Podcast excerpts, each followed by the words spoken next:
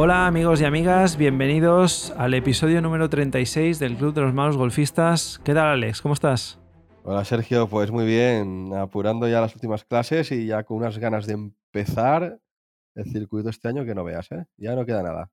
Ya queda poco, ya queda poco, sí, sí. Tenemos en marcha el challenge de los malos golfistas. Cada vez hay más inscritos, la verdad es que estamos encantados porque esto va a ser muy divertido. Hay gente que ha empezado ya a bajar el handicap, pero tú si nos estás escuchando y todavía no te has apuntado, hazlo, no dudes en hacerlo porque puede ser muy divertido, puede ser uno de los que más handicap haya bajado en la temporada y llevarte premios que están muy bien. Y lo que tienes que hacer es en el enlace que tenemos en la descripción del capítulo o en nuestras redes sociales, inscribirte en un sencillo formulario en el que te vimos tus datos personales, tu número de licencia y a partir de ahí, pues marcamos el handicap con el que empiezas y a final, en diciembre, a final de temporada, miraremos el que haya bajado más handicap. Lo hemos dividido en cuatro categorías, tenéis las bases ahí y está siendo esto ya muy divertido. Nosotros ya arrancamos la temporada esta semana que viene, hay gente que ya ha empezado, con lo cual ya están empezando a bajar los handicaps. Y bueno, yo creo que es un reto muy, muy bueno, ¿no? Una motivación extra, ¿no? Para conseguir los objetivos que nos marcamos en el capítulo 33. Pues sí, sí, sí. Es una muy buena forma de, ponerte ese reto, ¿no? Y ver hasta dónde eres capaz de bajar ese handicap. Y en el episodio de hoy lo que queremos hacer es tocar un tema que hasta ahora no habíamos tocado, pero que nosotros a medida que nos vamos metiendo dentro del tinglado este del, golf, vas teniendo un poquito de curiosidad, ¿no? De, del tema de diseños de campos de golf, de la arquitectura, de, de por qué se construyen así los, los hoyos. Y creemos que puede ser interesante, pues de vez en cuando, tocar este tema, ¿no? Temas que estén relacionados con el diseño, ¿no?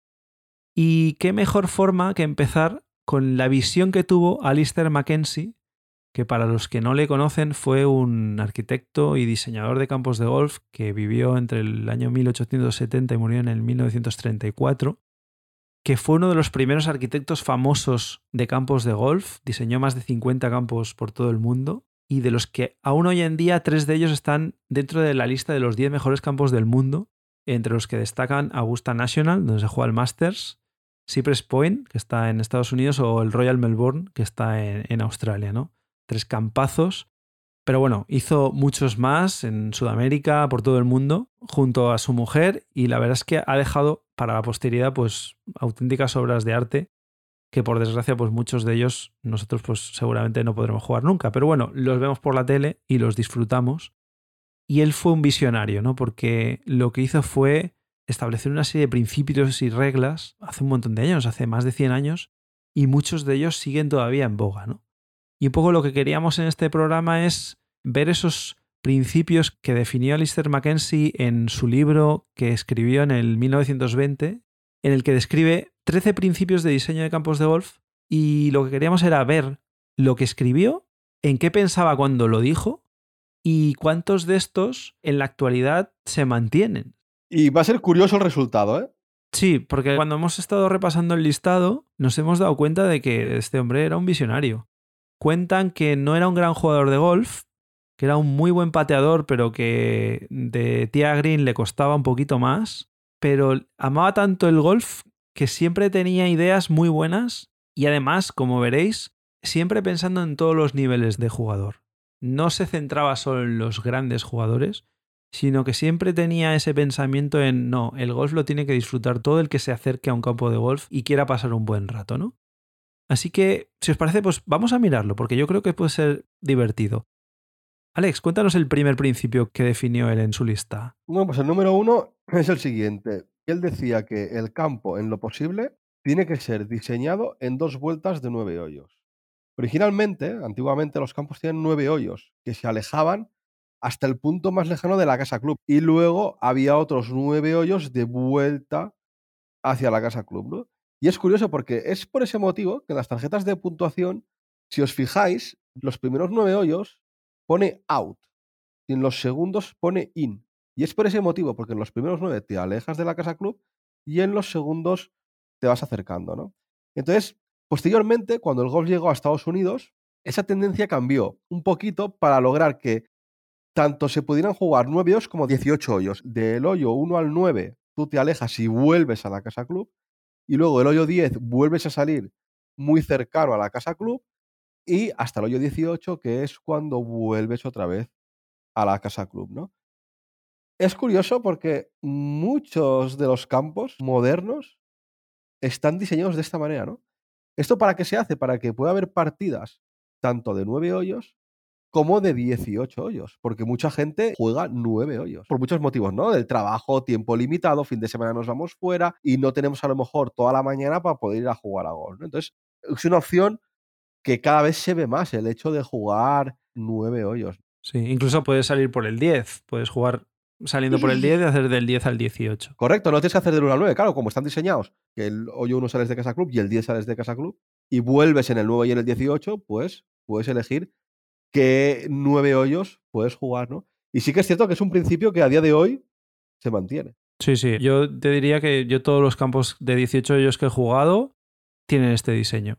Sí que es verdad que hoy en día, y esto muchas veces nos pasa, sobre todo en invierno, que hay menos horas de sol, a lo mejor incluso nueve hoyos se hacen demasiado tiempo y estaría muy bien tener la opción de poder jugar solo seis, ¿no?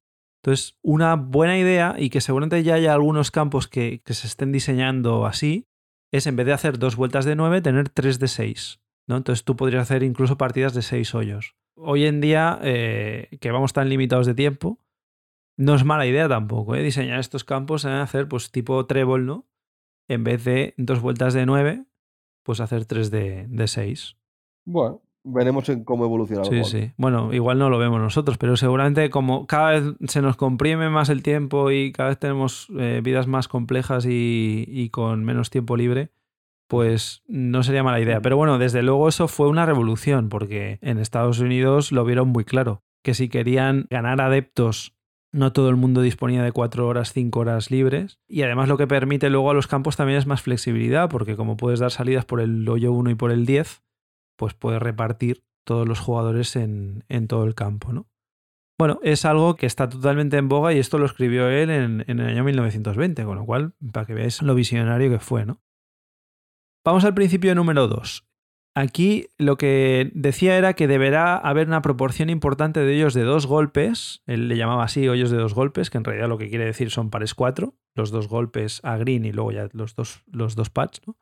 Y al menos cuatro hoyos de un golpe. Y esto está totalmente en boga porque la gran mayoría de los campos modernos de hoy en día son pares 72, con cuatro pares 3, 10 pares 4 y cuatro pares 5, ¿no? Claro, él lo que buscaba con esto, y básicamente el principio lo que busca es que haya variedad de situaciones, ¿no? Y golpes a ejecutar para que el juego no se haga monótono. Y no solo en diferentes distancias, sino también en la forma de los hoyos, ¿no? Con docklets a la izquierda, zonas con árboles. Sigue totalmente vigente actualmente, ¿no? Pues el número 3, lo que comentaba era que no deberá haber grandes caminatas entre un green y el siguiente tee. Es decir, cuando acabas un hoyo y el inicio del siguiente, la salida del siguiente hoyo, que no tiene que haber grandes distancias, ¿no? Y bueno, eh, sí que es cierto que hay muchos campos que los ves por la tele o que juegas que todavía se cumple, pero también es verdad que se está viendo que en campos más modernos o en un golf más moderno, este principio se está empezando a perder de manera lenta. Todavía está, pero se empieza a perder, ¿no? Ya que sí que es cierto que hay muchos campos nuevos que realmente nacen para potenciar proyectos de urbanización, por ejemplo, con lo que muchas veces los diseños se ven forzados o se tienen que ajustar en función de la distribución de edificios, calles y las zonas que tengamos, las hectáreas que tengamos para diseñar los hoyos, ¿no?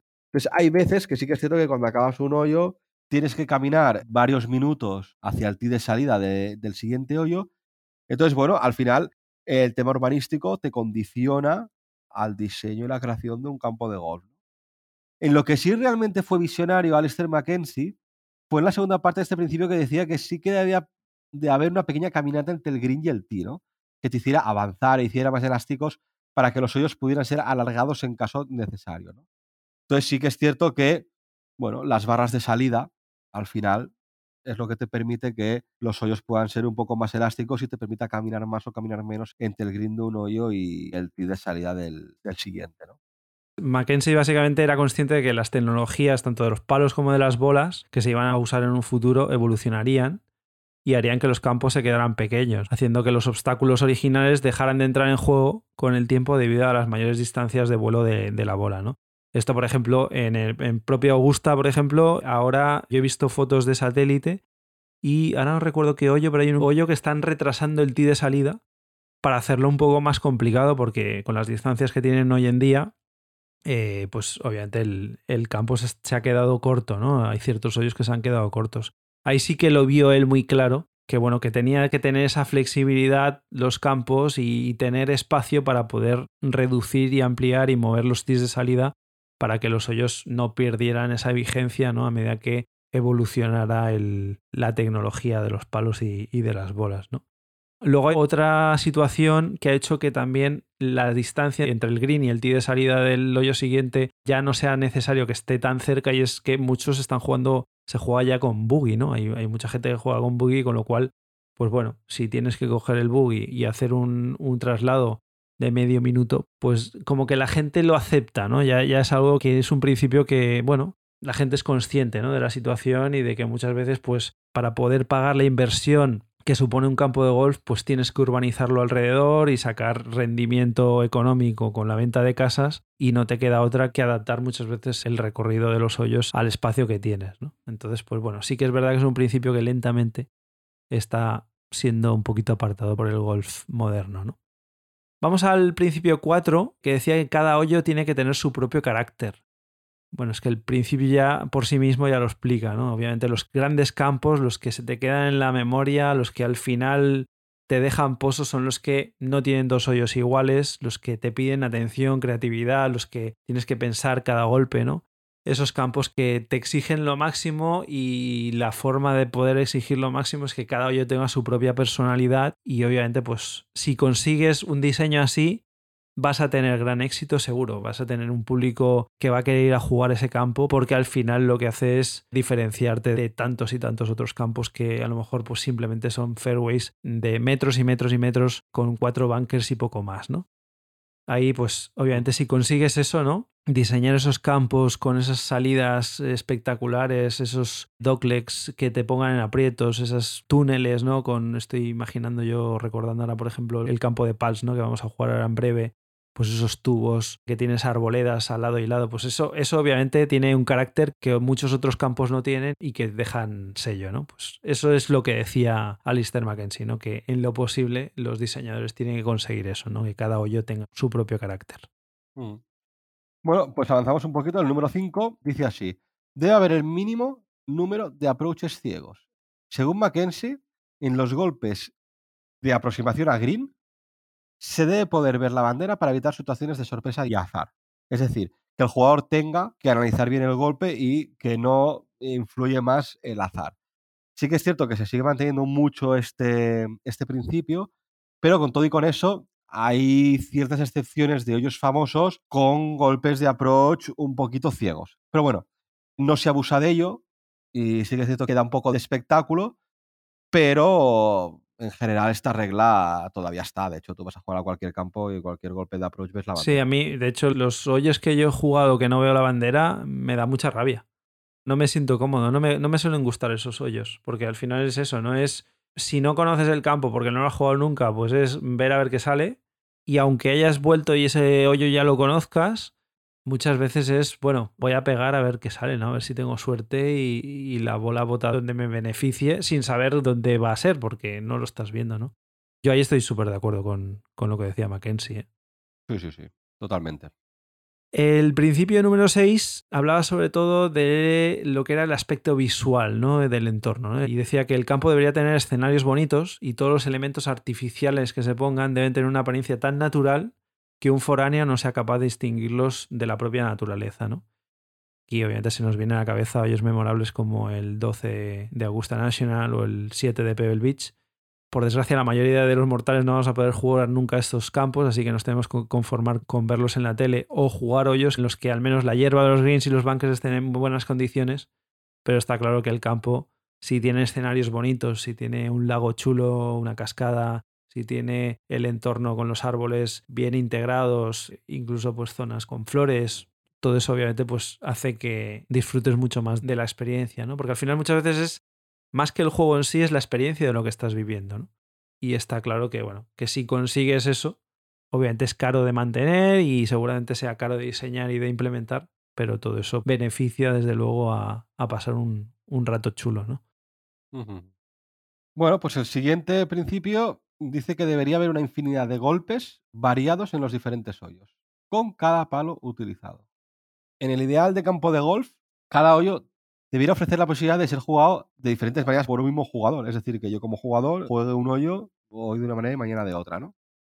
Un ejemplo muy claro es el par 3 del hoyo 16 de, la Augusta National, donde en el green hay diferentes plataformas y que cada plataforma tiene sus posiciones de bandera, ¿no? Si a esto, encima, le sumamos diferentes ángulos de ataque que ofrece el tee de salida y el largo del tee, claro, es que un jugador puede pegar desde un hierro 9 con un ligero fade hasta un hierro 6 con draw, en función de si la bandera está en el fondo, si está en el inicio, en qué plataforma está, etcétera, etcétera. ¿no? Pues claro, o sea, el mismo hoyo cambia completamente. Claro, es como jugar otro campo, ¿no? Correcto.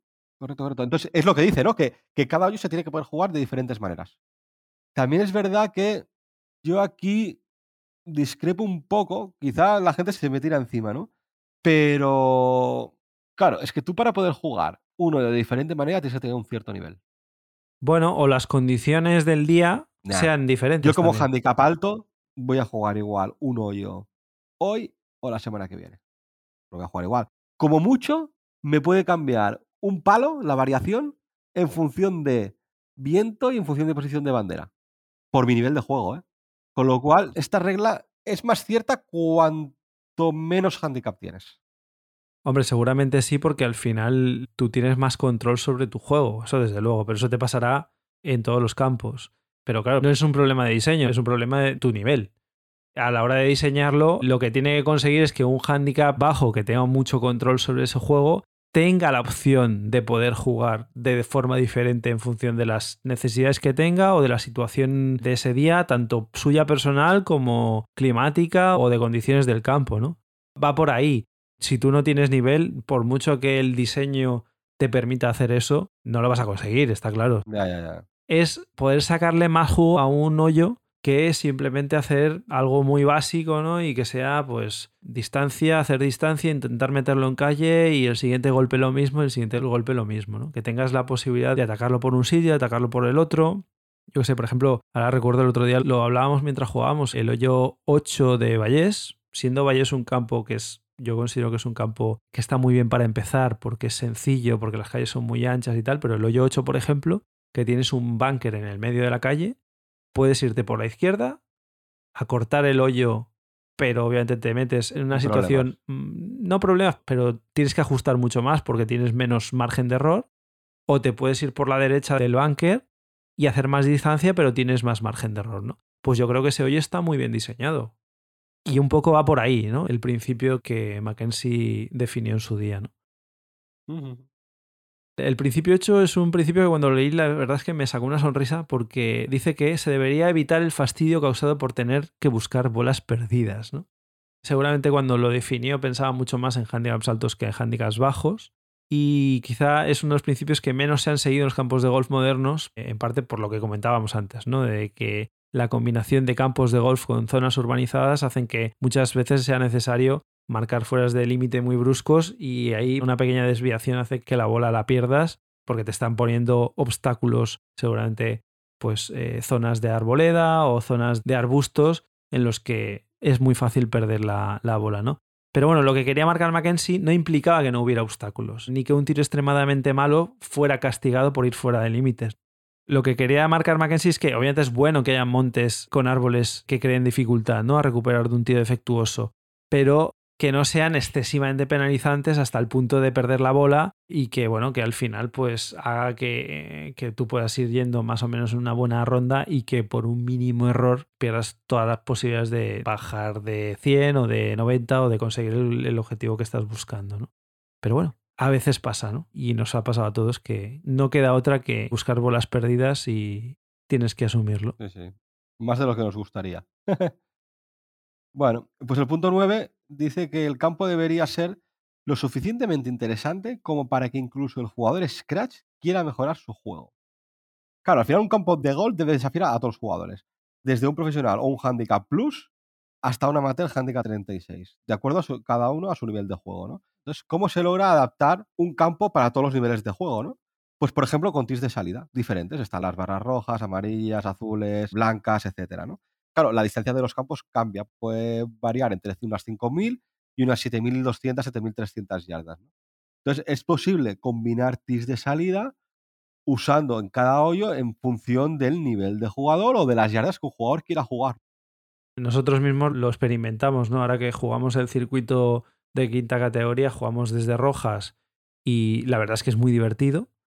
Pero durante mucho tiempo el jugar de rojas estaba como mal visto, ¿no? Estaba como pensado para eh, mujeres rojo y azul, hombres amarillas y blancas, ¿no? Esto por suerte este estima se está diluyendo. De hecho hay campos, por ejemplo, como la roca, que ya no tienen esa combinación de colores. De hecho, creo que en la roca tienen hasta cinco tis de salida, el naranja, el no sé qué, y lo que hace es que, que, bueno, que ya no haya ese estigma de poder salir desde donde quieras, porque a lo mejor te apetece jugar el campo de otra forma, ¿no? Y así pues lo haces más interesante. Que bueno, que no por jugar un campo más largo o más corto vas a hacer mejor o peor resultado, porque al final tu tarjetas y tu handicap de juego se adapta a esos tis de salida. Sí, sí, sí.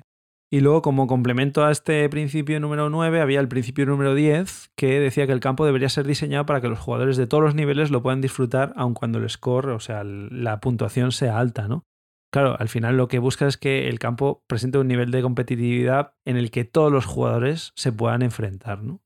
Y que se diviertan y se desafíen por igual a todos los jugadores, ya sean Scratch o Handicap alto, ¿no? Luego ya el jugador ya elegirá el tee de salida desde el que quiera salir para disfrutarlo, porque muchas veces el hecho de salir demasiado atrás lo que hace es que el hoyo se te haga interminable y no lo disfrutes, ¿no? La idea es que todo el mundo lo disfrute de la misma forma independientemente del nivel que tenga, ¿no?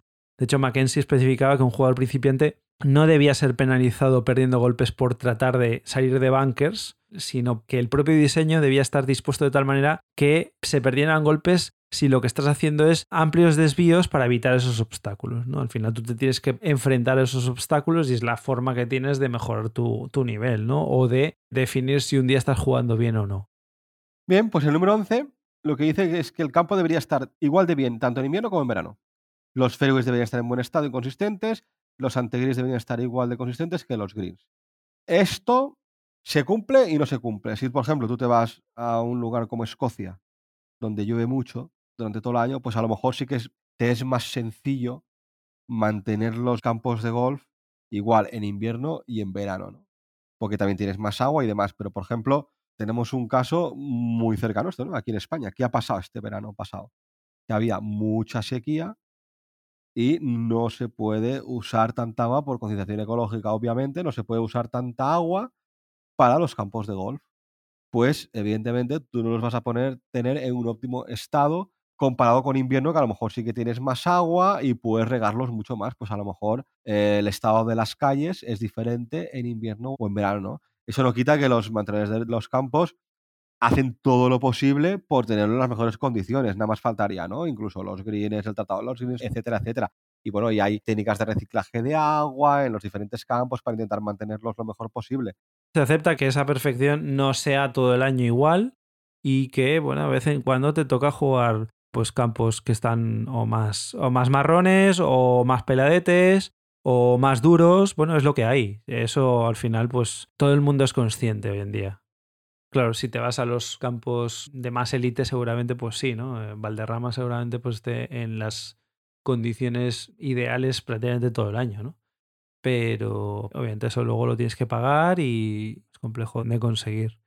Eh, entonces, pues bueno, digamos que lo, lo aceptamos y aprendemos a jugar con eso, que eso al final no va a hacer que te lo pases peor. Vamos al principio número 12, que dice que debería haber un número suficiente de tiros en los cuales el jugador deba volar por encima de obstáculos, ya sean obstáculos de agua, por ejemplo, o simplemente bunkers, ¿no? Pero que, bueno, que el jugador se vea intimidado, ¿no? Que tenga que afrontar ciertos golpes en los que sí o sí no le quede más remedio que sacar lo mejor de sí para volar a través de ese obstáculo y conseguir avanzar en ese hoyo sin ser penalizado, ¿no? Por supuesto, esto debe estar de acuerdo con el nivel de cada jugador y por eso volvemos a la importancia de elegir el ti correcto para que luego pues, tengas un, golpe que tú puedas asumir. Pero bueno, sí que es verdad que para que el juego sea un poco divertido, pues de vez en cuando te tengas que enfrentar a esos obstáculos. Pero como comentaba antes, Mackenzie siempre pensaba en jugadores de todos los niveles y por eso añadió en este principio la coletilla de que para jugadores de menos nivel siempre hubiera una alternativa abierta de buscar un camino alternativo, aunque esto les penalizara con un golpe o una porción de golpe y que pudieran seguir el juego. ¿no? Al final se trata de que todos puedan jugar y de estimular el aprendizaje para conseguir mejores tarjetas. ¿no? Pero bueno, sí que es verdad que cuando en un campo te enfrentas a un lago enfrente de un green, pues ese hoyo de repente ya se convierte en como más interesante, ¿no? O al menos lo afrontas de una forma, pues igual con un poquito más de responsabilidad, ¿no? Y analizas mucho más los golpes que tienes que hacer para conseguir esa distancia que luego te permita hacer un golpe que tengas pocas posibilidades de fallar y que consigas superar ese, ese obstáculo, ¿no? Yo creo que está bien, es divertido y se siguen diseñando los campos con este tipo de situaciones. ¿no? Yo, yo diría que cada vez más, ¿eh? para, para atraer a más jugadores, al final lo que tienes que conseguir es eso, que haya hoyos que tengan un poquito de sustancia y que te tengas que enfrentar a los obstáculos, ¿no? Totalmente. Muy bien, pues vamos por el último principio, ¿no? El número 13, que dice que los greens y los fairways, las calles, deberían ser lo suficientemente ondulados. Y aquí Mackenzie se remite a su amor y pasión por el Old Course de San Andrews. Él decía, ¿no? Dice, solo la mano de la naturaleza puede haber esculpido algo tan perfecto, ¿no? Entonces, hace referencia a sus calles, naturalmente onduladas allí. Es brutal, ¿no? A veces la bola como bota y empieza a rodar por esas calles tan onduladas, donde se hacen tantos metros a veces, ¿no? Si el viento acompaña, ¿no? Sí que es cierto que el terreno al final marca la primera pauta en función del tipo de terreno que te encuentras, ¿no? Pero también es tarea del diseñador generar movimientos de tierra de manera artificial con calles con desniveles creados de manera artificial para que el campo no sea todo plano, monótono y aburrido, ¿no? Pero bueno, también luego está el otro extremo, que tampoco hay que pasarse de listo y hacer del golf un deporte de alta montaña, donde subas y bajes montañitas todo el día, porque sí que es cierto que no es lo más habitual, pero nos hemos encontrado algún campo que, madre de amor hermoso, que parece que estés haciendo escalada, ¿no? Sí, sí, son hoyos que se hacen muy duros, ¿eh? estos hoyos que son, son paredes y no los disfrutas. La bola no avanza y tú cada vez te vas quedando con menos energía. Sí, sí, a mí, a mí son hoyos que realmente los suelo jugar muy mal y la verdad es que cada vez que tengo que enfrentarme a un hoyo de estos que es todo subida, una pared prácticamente, me, me, canso solo de pensarlo. ¿Has tenido la suerte de no ir a alguno que yo sí que he ido el año pasado? Que, uf, madre mía. Pero bueno. Luego también en los greens, para crear cierto desafío, los diseñadores tienen que pensar muy bien en las caídas y si va a haber o no va a haber plataformas que, bueno, que en función de las posiciones de bandera nos permitan jugar el green de manera diferente en cada situación que nos encontramos cada vez que lo jugamos. Y bueno, Mackenzie fue un maestro en esto, ¿no? En particular en la creación de anterines falsos donde la pelota jamás se detiene, ¿no? Y donde no se podría pensar en, e, en poner un hoyo ahí. Ha diseñado cosas muy buenas, ¿no? Y que bueno, esto para mí se mantiene, este principio se mantiene hoy en día. ¿no? Normalmente los campos que vemos, ya sean más viejos o más modernos, se mantienen las calles onduladas, los greens con plataformas, con diferentes caídas, etcétera. Sí, sí, son divertidos. Sí que es verdad que de vez en cuando ciertos botes de la bola pues te perjudican o te benefician, ¿no? Que eso también es un poquito, pues, bueno, ese toque de azar o de suerte que tienen obviamente todos los deportes, ¿eh? Al final todos los deportes tienen ese toque de azar, ese toque de que hay días que parece que entra todo, hay días que no entra nada, pero bueno, eso también lo hace divertido y ese punto pues es de agradecer. Bueno, hemos hecho una visión así general de esos 13 principios que yo creo que resumen mucho la carrera de, de Alistair Mackenzie. Contadnos qué os ha parecido esto. ¿Estáis interesados en temas de diseño de campos de golf? ¿De por qué se diseñan estos campos y por qué se hacen los campos así? por qué los hoyos tienen estas formas. Y yo creo que puede ser interesante. Si os gusta, pues haremos más programas de estos. Dejadnos en los comentarios a ver si vosotros os habíais planteado el tema del diseño, conocíais estos principios y si estáis de acuerdo con ellos o si consideráis que hay alguno que sobra, que falta, dejárnoslo en los comentarios. Os recordamos las redes sociales. Estamos en Twitter y en Instagram en Malos Golfistas. Tenemos el correo electrónico malosgolfistas.gmail.com y bueno, si os ha parecido interesante, comentádnoslo porque seguramente haremos algún programa más de estos de, diseño de campos que tanto nos gustan. Lo dejamos aquí por hoy. Os deseamos una muy feliz semana de golf. A todos los que empezáis circuito esta semana, pues mucha suerte. Y nada, nos vemos la semana que viene. Que vayáis a por el Verdi. Otra.